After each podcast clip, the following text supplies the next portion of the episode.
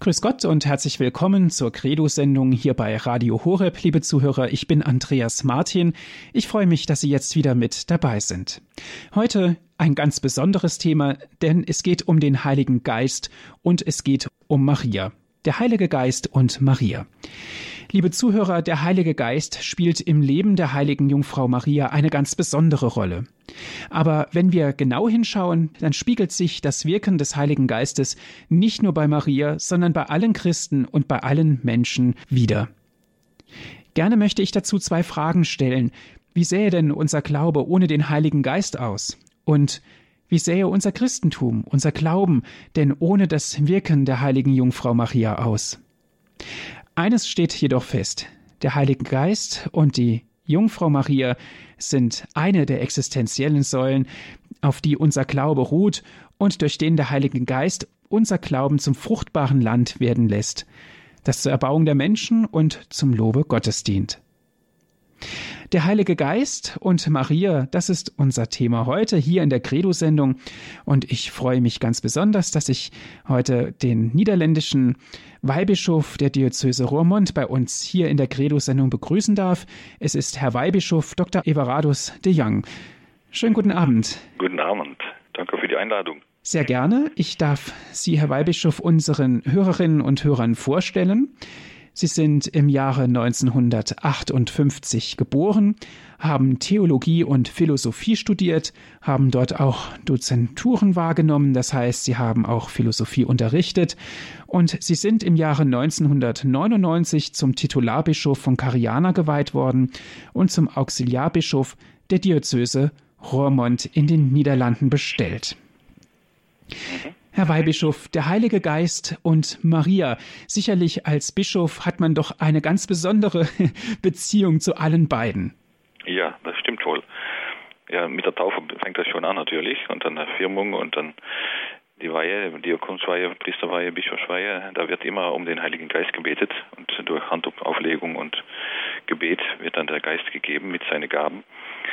Äh, aber auch persönlich bin ich sehr betroffen vom Heiligen Geist und äh, die, Bedeutung vom Heiligen Geist ist äh, vor allem zum Beispiel durch das Vorbild von äh, die, den, den, Ursprung von der katholischen charismatischen Bewegung in 67 vom vorigen Jahrhundert äh, in Pittsburgh an der Buchanan University, wo eine Gruppe von Dozenten und Dozenten zusammen äh, ein Jahr lang jeden Tag das Gebet des Heiligen Geistes gebeten haben oder den Himmel gesungen haben und dann in einem Wochenende, wo die sich besonnen haben, auch wirklich eine Ausstützung vom Heiligen Geist erfahren haben und dann auch wieder die neue, äh, das, das Verhältnis mit Jesus völlig neu war und auch Missionsgeist äh, herabkam und Heilungen stattfanden und so weiter.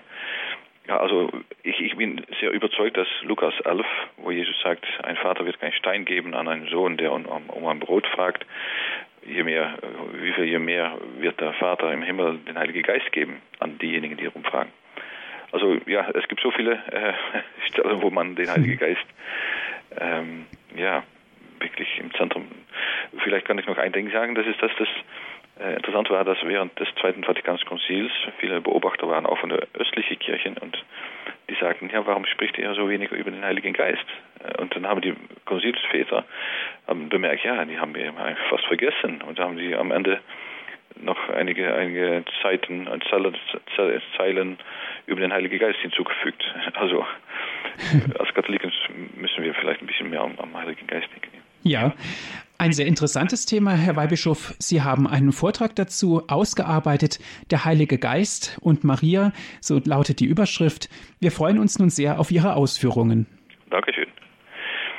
Ja, liebe Le Le Zuhörer und Zuhörerinnen, ähm, gerne möchte ich anfangen natürlich mit ähm, Maria ähm, in ihrer ähm, Begegnung mit dem Heiligen Geist.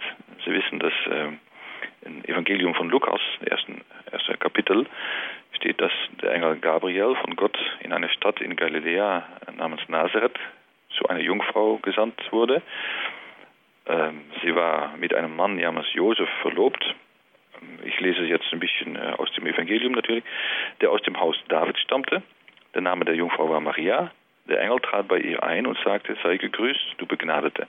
Der Herr sei, ist mit dir. Sie erschrak über die Anrede und überlegte, was dieser Gruß zu bedeuten habe. Da sagte zu ihr, fürchte dich nicht, Maria, denn du hast bei Gott Gnade gefunden. Du wirst ein Kind empfangen, einen Sohn wirst du gebären. Dem sollst du den Namen Jesus geben. Er wird groß sein und Sohn des Höchsten genannt werden. Gott, der Herr, wird ihm den Thron seines Vaters David geben. Er wird über das Haus Jakob in Ewigkeit herrschen und seine Herrschaft wird kein Ende haben. Maria sagte zu dem Engel, wie soll das geschehen, ich keinen Mann erkenne? Der Engel antwortete ihr, der Heilige Geist wird über dich kommen und die Kraft des Höchsten wird dich überschatten. Deshalb wird auch das Kind heilig und Sohn Gottes genannt werden. Auch Elisabeth, deine Verwandte, hat noch in ihrem Alter einen Sohn empfangen, obwohl sie als unfruchtbar galt. Ist sie jetzt schon im sechsten Monat, denn für Gott ist nichts unmöglich. Da sagte Maria, ich bin die Magd des Herrn, mir geschehe, wie du gesagt hast. Danach verließ sie der Engel. Ja, das ist der Kern von dem, was ich heute gerne ein bisschen ausarbeite. Äh, wir sehen, dass der Geist Maria überschattet und dass durch diese göttliche Kraft äh, Jesus im Schoß von Maria empfangen wird. Aber zuvor hat Maria natürlich all etwas gehört, was da auch sehr viel äh, mit zu tun hat. Der Engel trat bei ihr ein und sagte, sei gegrüßt, du Begnadete. Und wir äh, hören dann auch im, ähm, in, im Gegrüßet seist du Maria, den Engel sage, gegrüßet seist du Maria, voll der Gnade. Und das ist eigentlich vielleicht noch ein bisschen bessere Übersetzung. Denn das Wort, das da steht im Griechischen, das ist ein Wort, das nur einmal vorkommt im Neuen Testament, aber das bedeutet eigentlich nur, was wir im Gegrüßet seist du Maria beten, voll der Gnade. Und wir wissen, Gnade und Heiliger Geist, die gehören genau zusammen. Wir attribuieren, so sagt man das in der, der Theologie, alle Gnade eigentlich zum Heiligen Geist. Der Geist ist der Geber der Gnade. Und wir sehen auch, dass Jesus, wenn er zum, Himmel fährt, sagt er, der Geist muss kommen, um alles zu erfüllen. Da werden wir noch darauf zurückkommen. Äh, Maria wird dann, ist schon also erfüllt vom Heiligen Geist, die ist so voll begnadet, aber die Gnade, das war vielleicht für ihr persönlich, jetzt kommt eine Gnade, vor allem nicht nur für sie selbst, aber für die ganze Menschheit. Und der Geist erfüllt sie dann mit, mit Gnade und mit ein Kind. Und das Kind, das ist Gottes Sohn selber. Der Mensch wird in ihr Schoß. Ja, das ist so sehr schön ausgedrückt in, äh, in äh, Nazareth, wo, wenn man die Kirche eingeht, auf dem Altar lesen kann, Caro hic factum est. Das Wort ist hier Fleisch geworden. Und das war das also in Kraft des Heiligen Geistes. Aber das, das ist nicht nur ein, ein Überfall von Gott, äh, aber das ist erst passiert, natürlich nachdem Maria gesagt hat, ja, ich bin die Magd des Herrn, mir geschehe, wie du es gesagt hast. Also, ja, das ist das Ja-Wort im Glauben, das Maria gesagt hat, das natürlich ja Vorbild und auch im gewissen Sinne ja, Urtyp des, des, des, des Antwort von uns als gläubige Menschen auf die Frohbotschaft äh, kommt. Denn auch wir werden immer angesprochen von Gott in verschiedenen Arten und Weisen in der Kirche, aber auch von den Menschen, die wir begegnen und in Büchern, die wir lesen oder Fernsehprogramme, die wir sehen oder Radio Maria, die wir hören. Immer gibt es etwas, das der Heilige Geist dadurch sagen will. Und das soll resonieren in unserem Herzen, wo der Geist auch lebt. Und in Maria war das natürlich vollständig perfekt. Der Geist konnte in ihr gerade tun, was er wollte, eigentlich. Sie hat sich völlig geöffnet, ohne Bedenken, ohne Vorwürfe oder Konditionen. Maria war völlig offen für den Heiligen Geist. Es ist sogar, das ist theologisch natürlich ein bisschen ja, auf der Rand, könnte man sagen, dass Maximilian Kolbe, die kennen Sie wohl, der Mann, der sich aufgeopfert hat in Auschwitz für einen äh, Familienvater, der hat mal geschrieben, Maria ist die Inkarnation des Heiligen Geistes. Oder besser gesagt, die Pseudo-Inkarnation. Natürlich, Maria ist nicht die Inkarnation des Heiligen Geistes. Es gibt nur eine Inkarnation. Äh, der Sohn äh, ist Mensch geworden in Maria, durch Maria. Äh, und der Geist ist nicht Mensch geworden. Aber es ist sehr interessant, dass gerade Maria gesehen wird als die, Person, die so erfüllt ist mit dem Heiligen Geist, dass man fast sagen könnte, wer mich sieht, ja, das kann man ja sagen, der sieht den Heiligen Geist.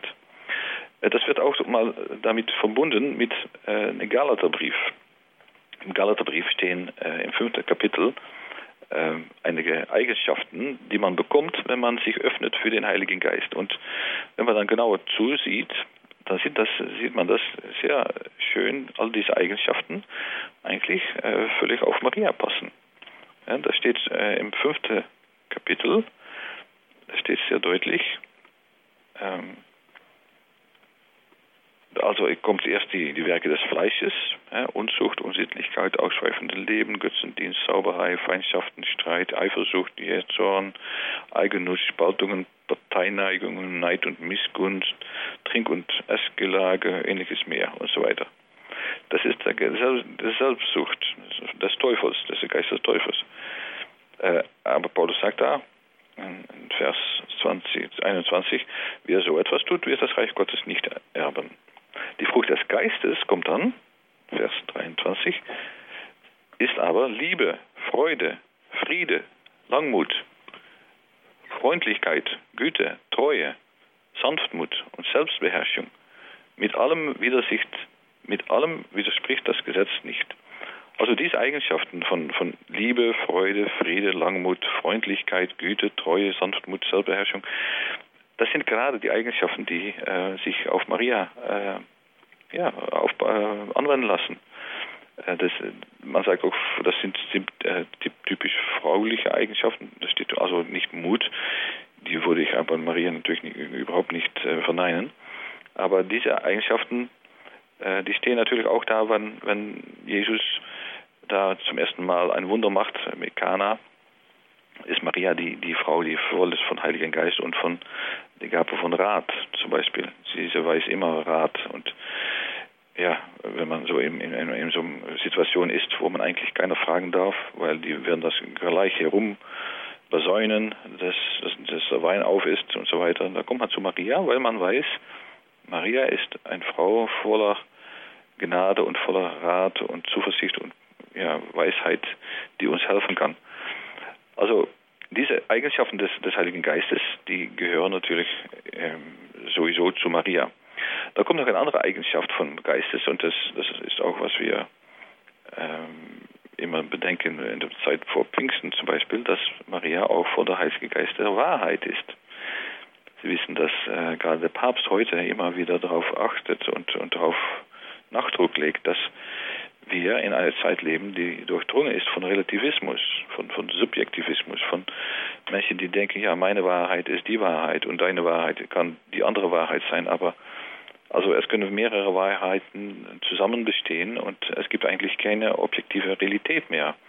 Also wenn du denkst, dass Gott da ist, naja, dann ist für dich Gott da und für mich ist er einfach nicht da. Und als ob es äh, verschiedene Welten gibt, die nebeneinander bestehen können die nichts miteinander zu tun haben. Und das nennt man dann auch, weil der Philosophie des Postmodernismus, aber diese Terme sind auch nicht so wichtig natürlich, aber Sie werden wohl erfahren, dass ähm, Menschen sich so einfach abschließen von äh, die Suche von der Wahrheit. Edith Stein hat mal gesagt, äh, wer die Wahrheit sucht, sucht Gott, ob es ihnen klar ist oder nicht. Das ist eine sehr schöne Aussage, dass diejenigen, die der Wahrheit suchen, auch bestimmt Gott finden werden. Na, Maria ist natürlich voll der Gnade, äh, voll, der, voll, voll des Heiligen Geistes ähm, und ist in der Wahrheit. Äh, die ist natürlich sehr, sehr lieblich, diese Wahrheit. Maria ist ja eine liebliche Frau, aber sie ist zugleich auch natürlich sehr stark in der Wahrheit. Denn nur in der Wahrheit kann man nicht äh, um, umfallen, umstürzen zum Beispiel. Ich lese zum Beispiel Johannes 16, vierter Vers. Äh, wo Jesus den Heiligen Geist verspricht. Aber die ist natürlich auch in diesem Sinne, kann man sagen, dass auch Maria da äh, angesprochen wird. Das habe ich euch nicht gleich zu Anfang gesagt, denn ich war ja bei euch. Jetzt aber, sagt Jesus, gehe ich zu dem, der mich gesandt hat. Und keiner von euch fragt mich, wohin gehst du? Vielmehr ist euer Herz von Trauer erfüllt, weil ich euch das gesagt habe. Doch ich sage euch die Wahrheit. Es ist gut für euch, dass ich fortgehe. Denn wenn ich nicht fortgehe, wird der Beistand nicht zu euch kommen. Gehe ich aber, so werde ich ihn zu euch senden. Das ist der Beistand, das ist der Name des Heiligen Geistes. Und wenn er kommt, wird er die Welt überführen und aufdecken, was Sünde, Gerechtigkeit und Gericht ist. Sünde, dass sie nicht an mich glauben, Gerechtigkeit, dass ich zum Vater gehe und ihr mich nicht mehr steht, nicht mehr seht, Gericht, dass der Herrscher dieser Welt gerichtet ist. Noch viel vieles habe ich euch zu sagen, aber ihr könnt es jetzt nicht tragen. Wenn aber jener kommt, der Geist der Wahrheit, wird er euch in die ganze Wahrheit führen. Denn er wird nicht aus sich selbst herausreden, sondern er wird sagen, was er hört und euch verkünden, was kommen wird. Er wird mich verherrlichen, denn er wird von dem, was mein ist, nehmen und es euch verkünden. Ja, da, da wird also der, der, Vater ist eigentlich so, so der, der Mittler, also Entschuldigung, der, der Geist ist dann so der Mittler zwischen Jesus und uns äh, und auch vom Vater ausgesandt. Wir wissen, dass der Geist fortkommt aus Vater und Sohn. So sagen, das, so sagen wir das im Glaubensbekenntnis. Nicht nur in sich selbst gesandt werden in der Welt vom Vater und vom Sohn, um uns beizustehen und, und unsere, ja, unser Leben zu erfüllen mit, mit Gnade und Heiliger Geist. Deshalb, ja, auch hier gilt, ist die eine Person in der Welt, der, der diesen Geist hat, dieser Geist der Wahrheit, äh, ist es natürlich Maria. Umfangen, völlig offen für die Wahrheit, die ist. Und wir können natürlich immer bei uns selber auch sagen, sind wir wirklich in die Wahrheit? Und ich denke, dass Maria uns hilft und äh, uns stärkt, um die Wahrheit im Auge zu sehen. Wir haben natürlich bei Kreuze, die wir tragen, zu tragen haben, immer den, den, den Neigung, äh, unser Auge abzuwenden. Keiner sieht gerne das Kreuz, keiner sieht gerne etwas, was, was wehtut, was, was schwierig ist. Oder. Aber gerade im Anschauen des Kreuzes äh, werden wir sehen, dass wir die völlige Stärke bekommen und wir auch ähm, Gott uns näher kommen. Es, es hilft nichts, äh, die Wahrheit nicht zu sehen. Im Gegenteil. Äh, es gibt in Holland zum Beispiel 600.000 Leute, die sind Alkoholiker. Die trinken mehr als sechs oder sieben Gläsern Bier oder Wein oder äh, Schnaps äh, jeden Tag. Das ist schrecklich, aber das kommt öfters vor und im meisten Falle ist das, äh, hat das angefangen, weil sie die Wahrheit nicht sehen wollen. Die wollen sich etwas von jemand oder etwas abschirmen. Die Wahrheit, der Geist, der will es einfach einsehen lassen und sagen, na okay. In der Wissenschaft natürlich, dass der Geist nicht nur äh, uns erzählt über den Urteil, über Sünde, damit wir uns verurteilt wissen. Nein, er ist gerade auch der Geist der Vergebung, der Neuanfang. Der Geist weht, wo er will und ist dann auch ähm, ja, das neue Leben, was wir bekommen können. Also der Geist führt uns in der Wahrheit und da müssen wir durch diese ja, ekle Wahrheit hin, manchmal, oder auch durch unsere Sünde, die zu bekennen. Das ist gerade, was wir sagen, wenn wir im, im Johannesbriefe lesen, da sagt er immer, äh, der ist der Lüger, der sagt, ich habe keine Sünde gemacht, aber diese Sünde zuzugeben, anzuerkennen, das wird den Geist auch die Möglichkeit geben, um dann wieder in uns zu wachsen und uns zu übernehmen. Und die hilft uns deshalb auch mit der Neuanfang. Na, Maria hat natürlich keine Sünde begangen. Maria ist völlig ohne Sünde. Äh, sie konnte schon den Geist völlig empfangen, aber wir äh, brauchen den Geist, um das Kreuz anzusehen. Maria stand unter dem Kreuz. Der Geist hat sie da hingebracht, auch aus Liebe zu ihrer Sohn natürlich. Aber deshalb ja, ist der Geist und ihr Glaube an ihr Sohn so miteinander verbunden, dass, ja, dass es eigentlich äh, fast eins wird. Wir würden jetzt eine kleine Pause machen für Musik.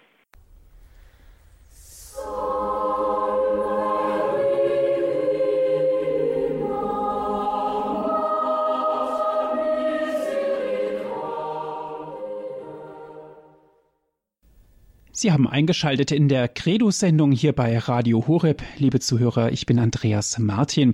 Heute geht es um das Thema der Heilige Geist und Maria. Und wir haben hierzu einen Referenten eingeladen. Es ist Herr Weihbischof Dr. Everados de Young. Aus der Diözese Roermond in Holland ist er uns zugeschaltet. Ja, liebe Leute, ähm, wir haben gerade einige biblische Texte gesehen, ähm, worin eigentlich dem Band zwischen Maria und Heiliger Geist äh, klarer wird. Wir haben gesehen, wie mit der Ansprache von den Engeln Maria überschattet wird mit dem Geist, dass sie erfüllt ist vom Heiligen Geist, dass sie auch in der Geist der Wahrheit lebt und dass die Eigenschaften des Geistes äh, so in Maria äh, sich realisiert haben, dass sie in, im gewissen Sinne ein, ein Abbild des Heiligen Geistes ist. So könnte man vielleicht sagen. Ähm, Maria ist also für unser Glaube äh, sehr wichtig. Äh, denn der Geist gibt uns auch Glaube. Na, vielleicht ist es gut, so mal drei Wörter darüber, darüber, zu reden, was dann eigentlich Glaube ist. Sie wissen, das kommt bald das Jahr äh, des Glaubens äh, auf uns zu. Und manche Leute sagen uns, ja, aber das glaubst du, deshalb bist du nicht sicher davon. Und das ist eine Irre. Natürlich. Äh, es gibt in unserer Sprache so den Ausdruck, ja, ich glaube das wohl, ja, das kann so sein, das, das, ja, das könnte man glauben.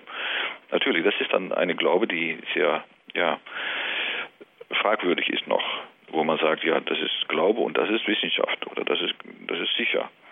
Aber unser Glaube, das Wort Glaube, das heißt Pistis, das ist ein griechisches Wort für Vertrauen.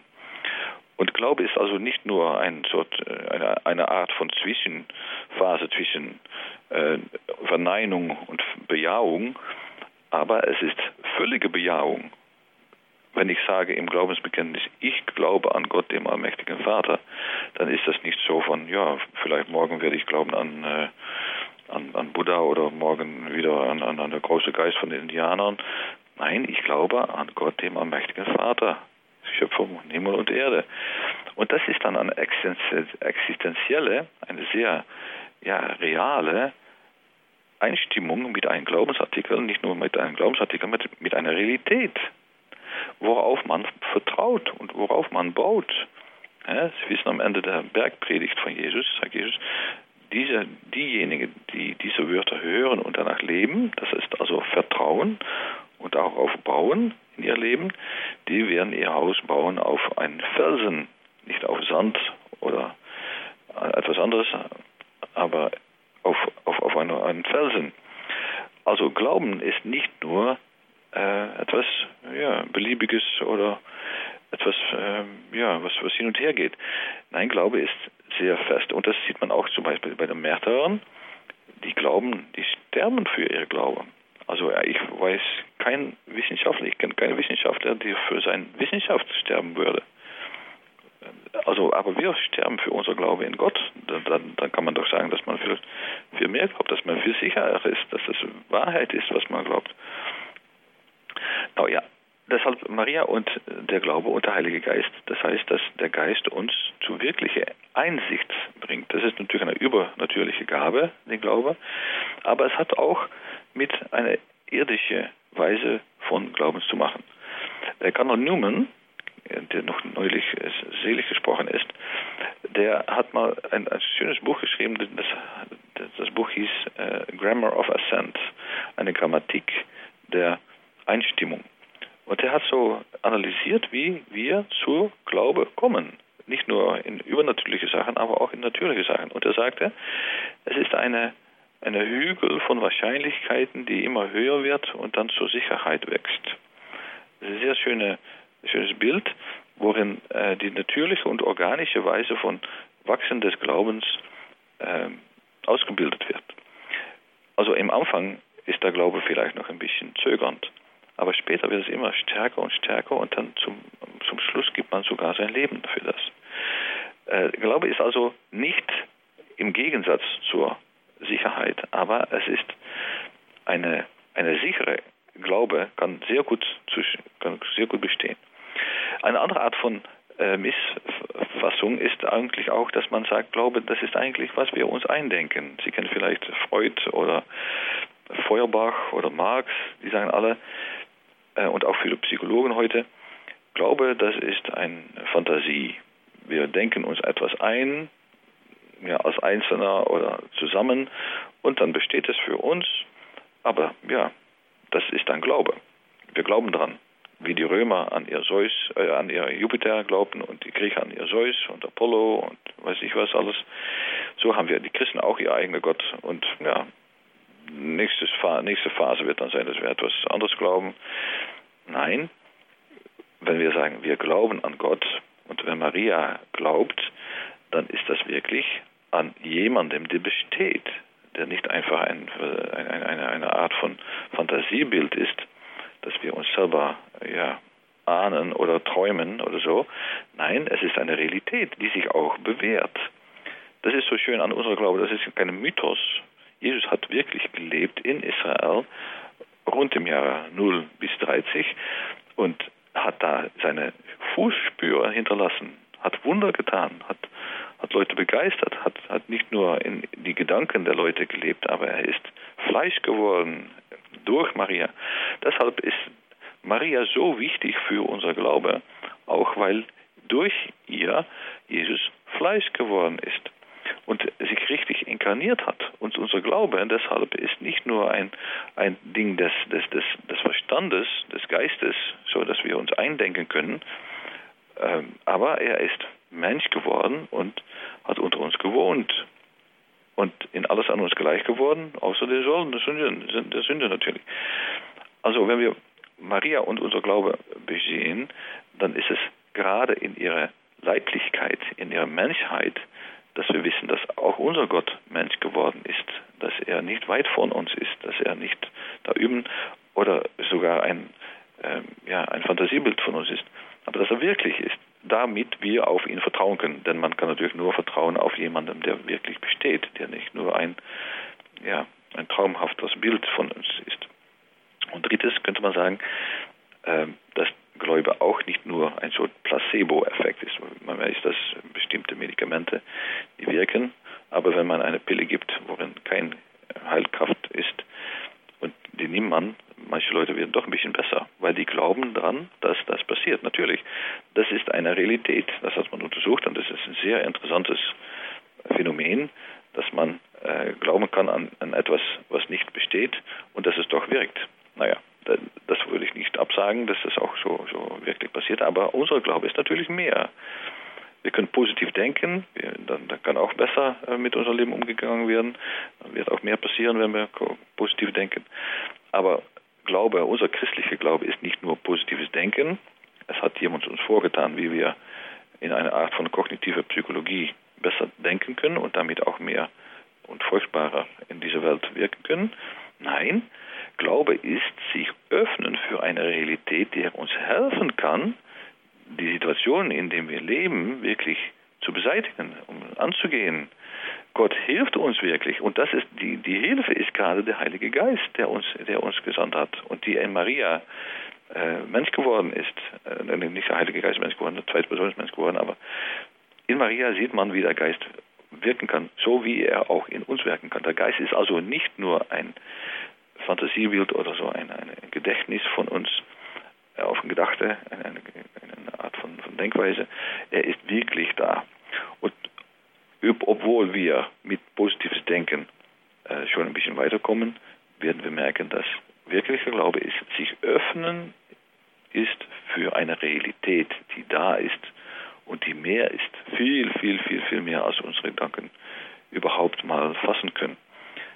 Gott ist immer viel, viel größer und wirklich mehr existent, als wir wirklich mal sehnen können. Also Glaube ist sich öffnen statt fantasieren. Fantasieren ist etwas von mir aus in die Welt projektieren. Aber Glaube ist sich öffnen für Gott, der ist und Gott Gott sein lassen. Und dann wird man auch merken, dass es viele falsche Götter gibt, dass viele Götter eigentlich von Menschen erfunden worden sind, die aber keine Kraft haben und der einzige richtige Gott, der hat wohl die Kraft. Das sieht man auch im ersten Buch der Könige, als dann Elia auf den Berg geht und der echte Gott lässt dann sein Feuer herab und der falsche Gott, der Baal, der lässt nichts von sich hören. Also Vertrauen auf Gott heißt auch darauf, damit rechnen, dass er etwas tut. Und das ist Maria äh, völlig und gar. Maria ist völlig und gar überzeugt, dass ihr Glaube nicht so nur Projektion ist, aber dass in ihr Leben Gott wirklich zugegen kommt und wenn sie sich für ihn öffnet, dass er auch in ihr Wundertaten machen kann. Das bemerken wir im Magnificat. Ja? Ähm, gleich nachdem sie äh, Elisabeth besucht hat, sagt sie, die großen Dinge, die Gott an mir getan hat. Und warum hat Gott diese Dinge an ihr getan? Weil sie an Gott geglaubt hat. Das sagt auch Elisabeth zu ihr. Und gerade dieses, dieser Glaube ist der Grund, warum Maria für uns Vorbild und auch Fürsprecherin sein kann für unser Glaube, weil sie gerade den Glauben nicht sieht als etwas, was äh, eigentlich ja, ähm, keine Sicherheit gibt oder nur ein Fantasiebild ist. Nein, das Glaube ist Gott, Gott sein lassen. Ja? Ich lese zum Schluss dieses Abschnittes die, die Text von äh, Elisabeth mal. Elisabeth sagte, als Maria hereinkam, wer bin ich, dass die Mutter meines Herrn zu mir kommt? In dem Augenblick, als ich deinen Gruß hörte, hörte, hüpfe das Kind vor Freude in meinem Leib. Selig ist die, die geglaubt hat, geglaubt hat, dass sich erfüllt, was der Herr ihr sagen ließ. Und da sagt Maria, meine Seele preist die Größe des Herrn und mein Geist jubelt über Gott, meinen Retter. Denn auf die Niedrigkeit seiner Magd hat er geschaut. Sehe, von nun an preisen mich Seele alle Geschlechter. Denn der Mächtige hat Großes an mir getan und sein Name ist heilig. Das Interessante ist, dass die Maria sich sehr klein vorstellt und auch ist. Wir Menschen sind alle sehr klein äh, im Vergleich mit Gott. Aber gerade weil sie das zugibt und Gott Gott sein lässt, Gott in ihr arbeiten lässt, durch ihr Glaube, sie sehr groß worden ist und dass von nun an alle Geschlechter mich Seele preisen. Also Glaube mit Maria, durch Maria, in Maria ist eigentlich nicht, ist nur sich öffnen für die gute Gott im Kraft des Heiligen Geistes. Hören wir nochmal ein bisschen Musik.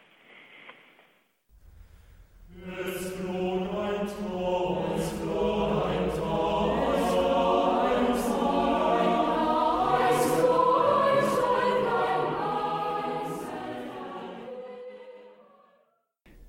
haben eingeschaltet in der Credo-Sendung hier bei Radio Horeb heute mit dem Thema Der Heilige Geist und Maria. Wir sind im Gespräch mit Herrn Weihbischof Dr. Everardus de Young. Er ist uns aus der Diözese Roermond in den Niederlanden zugeschaltet. Ähm, ich möchte gerne äh, jetzt etwas äh, mit Ihnen lesen in der päpstlichen Schrift von Marialus Cultus. Äh, das ist ein Geschäft von 74, wo der Papst, äh, Paul VI., äh, mal ja, die Marienverehrung anbefiehlt und auch spricht über Maria und der Heilige Geist. Und nachdem er dann gesagt hat, dass, dass bei Maria alles auf Christus hin bezogen ist und von ihm abhängig ist, das ist natürlich klar, Maria ist kein, kein Gott, äh, es ist Schöpf, Geschöpf und als kein anderer weiß sie, dass sie von Gott abhängig ist und auf Gott hinzu äh, geht und alle Leute unter Gott, äh, Gottes Schirm und Schutz bringen will.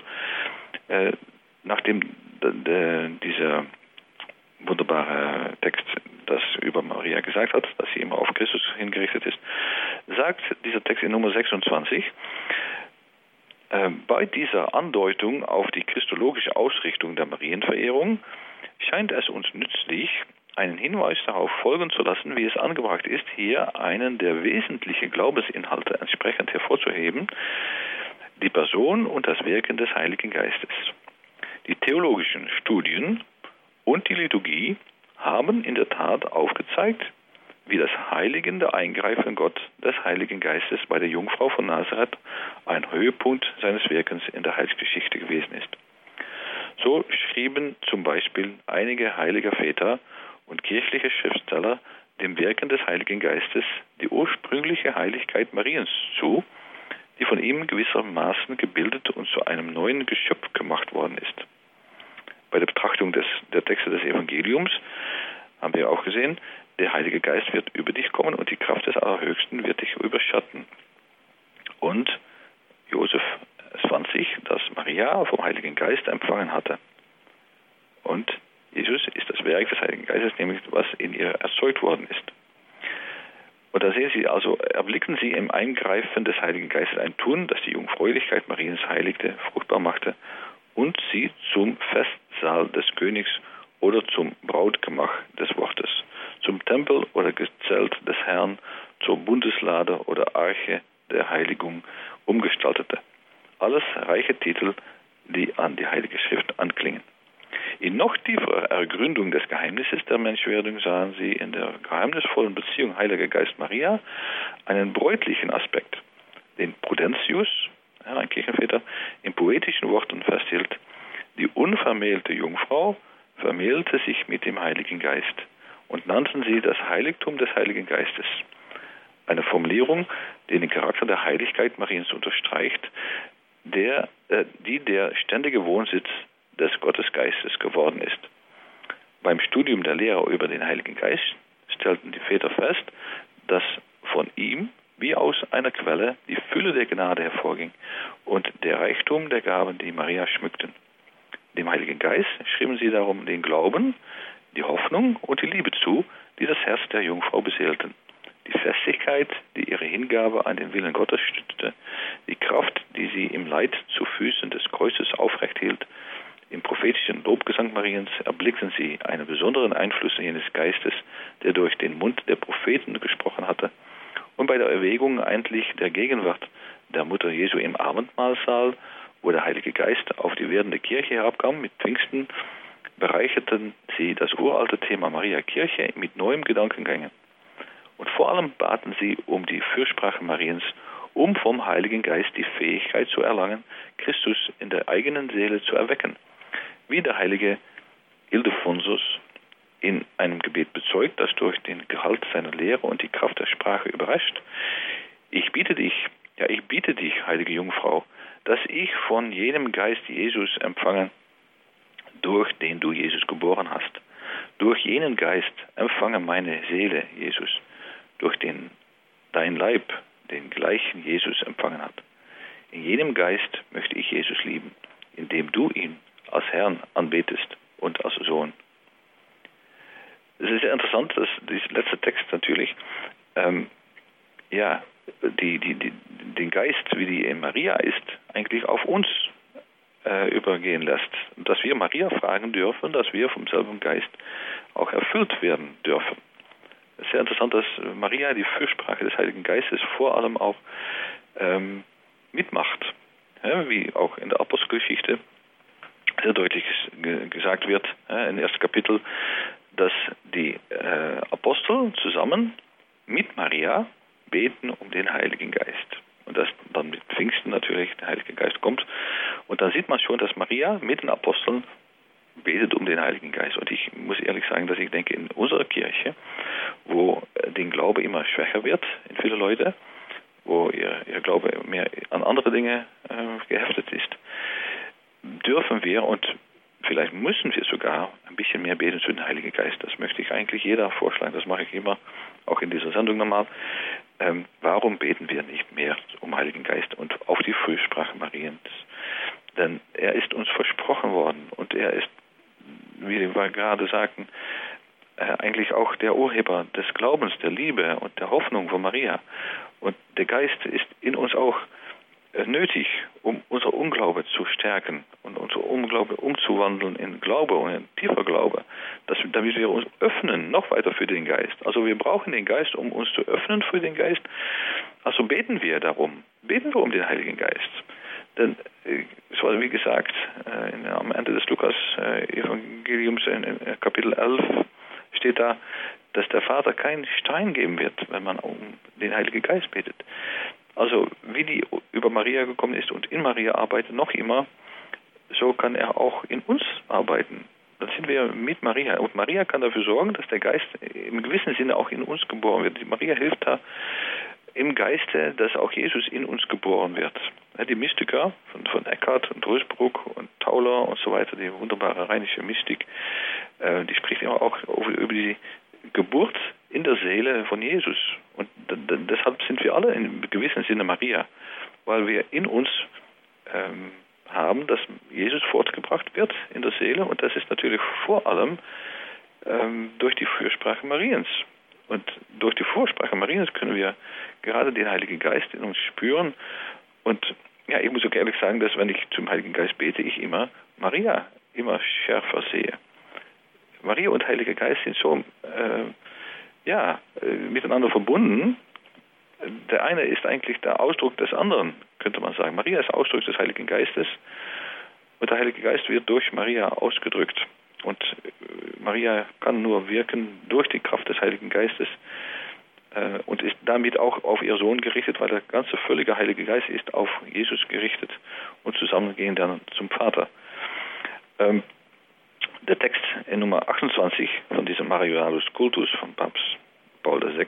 von 1974 geht dann ein bisschen weiter noch und sagt in Nummer 28, es ist so dann notwendig, dass die Andachtsübungen mit denen die Gläubigen ihre Verehrung zur Mutter des Herrn bekunden, deutlich die Stelle zum Ausdruck bringen, die ihr in der Kirche zukommt, die nach Christus den höchsten Platz einnimmt und doch uns besonders nahe ist.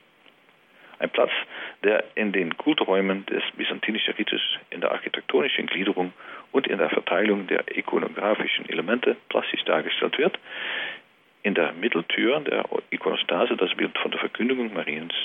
In der Apsis das der glorreiche Theotokos, Gottesgebärerin, sodass daraus klar einsichtlich wird, wie mit dem Pferd, das Ja-Sagen des Marians, der demütigen Magd des Herrn die Menschheit die Rückkehr zu Gott beginnt und in der Herrlichkeit der heiligsten Jungfrau das Ziel ihres Weges erblickt.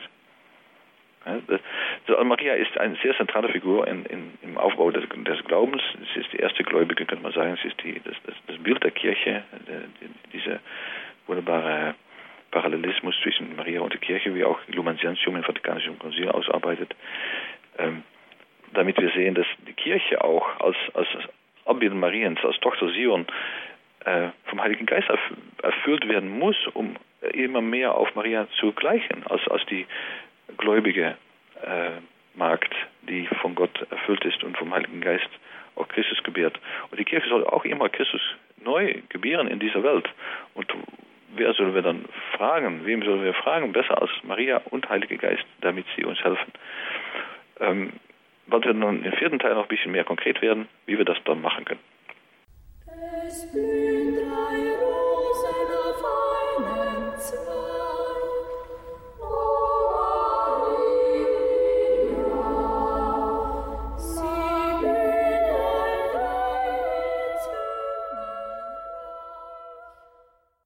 Der Heilige Geist und Maria, das ist heute unser Thema in unserer Credo-Sendung hier bei Radio Horeb.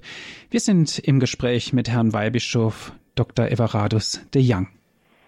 Ja, liebe Zuhörer und Hörerinnen, zum Schluss möchte ich gerne noch einige praktische Übungen geben, denn wir können viel über Maria reden, wir können viel über den Heiligen Geist sagen, aber am Ende ist es doch deutlich, dass wir äh, selber dafür offen stehen müssen, für die Anwesenheit Mariens, die Beschützung Mariens, ihre Fürsprache und auch vor allem natürlich für den Kommen des Heiligen Geistes mit Pfingsten, aber in unser ganzes Leben.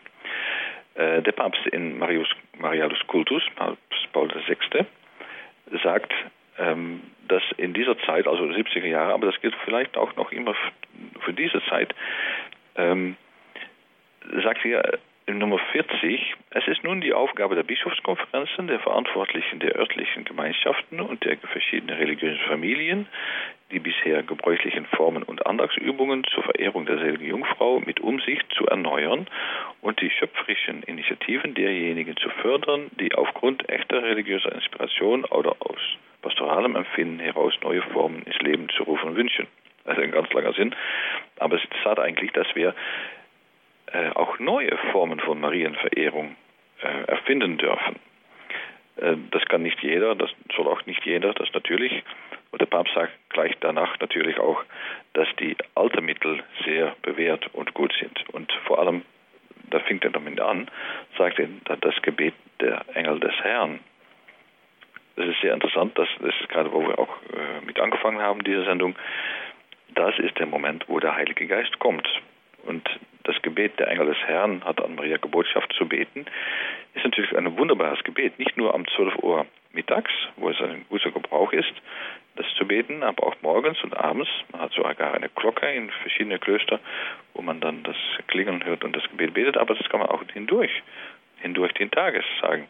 Denn in dieser, dieses kleines Gebet mit diesen drei Grüße heißt du Maria, wo die Inkarnation in Maria durch den Heiligen Geist von Christus ja, erdacht wird und, und auch in unser Leben eine Stelle bekommt, ist natürlich sehr kräftig, weil wir da fühlen, dass auch bei uns, äh, wenn wir Ja sagen zu Gottes Geist, die, Ja sagen zu den Einladungen des Engels, dass auch in unser Leben den Heiligen Geist kommen kann. Also Gebet ist nicht nur, dass ja, wir denken an Maria, aber wirklich, dass der Geist auch in uns tut, was er in Maria getan hat, dass, dass nämlich Jesus in unseren Herzen, in unserer Familie, in unserer Gesellschaft, in unserer Nachbarschaft, auf unserer Arbeitsstelle, in unserer Schule auch geboren wird, in der Kraft des Heiligen Geistes. zweitens sagt der Papst, ist natürlich sehr wichtig, äh, unsere bewährte Weise des Betens, der heilige Rosenkranz. Und ja, der Papst sagt dann verschiedene Dinge dazu. Vor allem betont er auch, dass es nicht nur eine Wiederholung äh, eines Gebetes ist, äh, wie auch im Evangelium steht, dass nicht nur Herr, Herr zu rufen, wir gerettet werden, aber nur mit dem Herzen. Hm? Maria sagt das auch in Erscheinungen öfters, dass wir mit dem Herzen beten müssen und ja, nicht nur mit dem Kopf. Ähm, aber der Papst betont auch, dass gerade ähm, ja, diese, diese Meditation während des Rosenkranzes, die christliche Meditation, was, was alles mit Christus passiert ist, was äh, ein christuszentrisches Gebet wird auch, das, damit wir auch Christus besser im Sicht bekommen. Denn Maria weist immer durch zu Christus und sagt auch immer, geh zu ihm, wenn du Schwierigkeiten hast und heure auf ihn, äh, wenn du nicht weißt, was du tun sollst. Und in der Rosenkranz machen wir gerade das. Wir gehen zu Maria und Maria weist uns irgendwo von selber organischerweise zur, äh, zu Jesus hin. Ähm, also die, die Geheimnisse, äh, die frohe Geheimnisse, die Geheimnisse des Lichtes, die, die, die, die schmerzhafte Geheimnisse und die glorreiche Auferstehung Geheimnisse. Ja, die sind eigentlich alle hingerichtet auf Christus, der uns den Geist sein senden wird. Ähm, also der Papst sagt, dass es noch die, dass es, man hat ebenso mit größerer Dringlichkeit die Notwendigkeit bespürt, neben dem Wert des preisenden und fürbittenden Elementes auch noch die Bedeutung eines anderen wesentlichen Bestandteiles des Rosenkranzes zu betonen, nämlich die Betrachtung. Ohne sie ist der Rosenkranz ein Körper ohne Seele. Und das rezitierende Gebet läuft Gefahr, zu einer mechanischen Wiederholung von Formeln zu werden und zur Ermahnung Jesu in Gegensatz zu treten. Wenn ihr betet, so plappert nicht wie die Heiden, die meinen, sie fände Erhörung, wenn sie viele Worte machen. Von seiner Natur her verlangt das Rosenkranzgebet einen ruhigen Rhythmus und ein längeres, besonderes Verweilen, was im Betenden die Betrachtung der Geheimnisse des Lebens des Herrn fördert, die mit den Augen derjenigen geschaut werden, die dem Herrn am nächsten stand und dessen unergründliche Reichtümer erschließt. Ja, das kann man nur beahmen. Und schließlich möchte ich natürlich auch, was Marie Crillon de Montfort, äh, die große Marienheilige, immer sagte, versuchen wir uns Maria zu, zu weihen das, damit wir unser Leben in Mariens Herzen, ihre unbeflecktes Herzen stellen und durch ihn führen lassen. Sie wissen, dass der Papst Paul II. im Jahr 2000 die Welt an Maria an, zugeweiht hat. Ich war dabei mit so, zwei, naja, so ungefähr 1000 Bischöfe. Und nachdem spürte ich, ja, jetzt habe ich weniger Sorge, weil die Welt äh, an Maria zuge, an, zugeweiht ist. Und sie können ihr Leben, sie können ihre Familie, sie können ihr Haus, ihre, ihre Arbeit, ihre, ja, ihre Sorgen, sie können ihre alle Maria hinschicken und sagen, Maria, das ist äh, nicht nur meine Sorge, mach es zu deiner Sorge. Und meine Freude machst du deine Freude, mein Leben machst du dein Leben. Und ich werde immer das tun, was du mir sagst. Und ich werde mich öffnen. Ich, also wenn man das Leben in Lichte des Marias stellt, dann kommt man von, von selber auch beim Heiligen Geist. Denn wie er in Maria ist, ist auch im Heiligen Geist, weil sie selber ganz im Heiligen Geist war. Und wenn Jesus im Evangelium sagt, bleibt in mir, dann bleibe ich in dir. So ist es auch, wenn wir in Maria bleiben. Dann wird Maria in uns bleiben und dann wird Christus in unserer Seele geboren werden und da kommt der Geist von selber. Denn Maria ist im Geiste und wenn wir in Maria sind, sind wir im Geiste. Das hoffe ich Ihnen zu, liebe Hörer und Hörerinnen. Vertrauen Sie auf ihr, sie liebt Sie sehr. Öffnen Sie Ihr Herz für sie und Sie werden erfahren, dass durch Sie äh, und Ihre Fürsprache der Heilige Geist eine immer größere Stelle in Ihr Leben bekommt. Danke für das Hören. Herzlichen Dank, Herr Weihbischof, für Ihre Ausführungen, für diese auch mutmachenden Worte, die Sie an uns gerichtet haben und auch für die ganz praktischen Tipps. Es war sehr interessant gewesen. Und liebe Zuhörer, herzlichen Dank auch an Sie, dass Sie mit dabei waren. Wenn Sie gerne diese Sendung noch einmal hören möchten, bestellen Sie sich einen CD-Mitschnitt. Rufen Sie an unseren CD-Dienst unter folgender Telefonnummer 08323 9675 120. Und wenn Sie von außerhalb Deutschlands anrufen, 0049 wählen 8323 9675 120.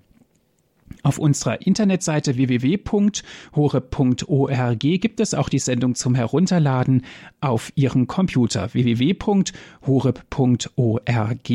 Alle diese Dienste sind kostenlos. Radio Horeb ist spendenfinanziert. Wir freuen uns über jede Zuwendung.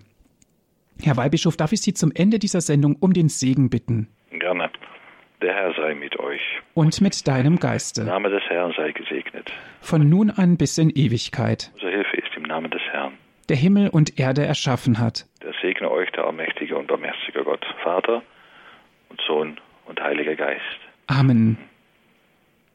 Es verabschiedet sich Ihr Andreas Martin.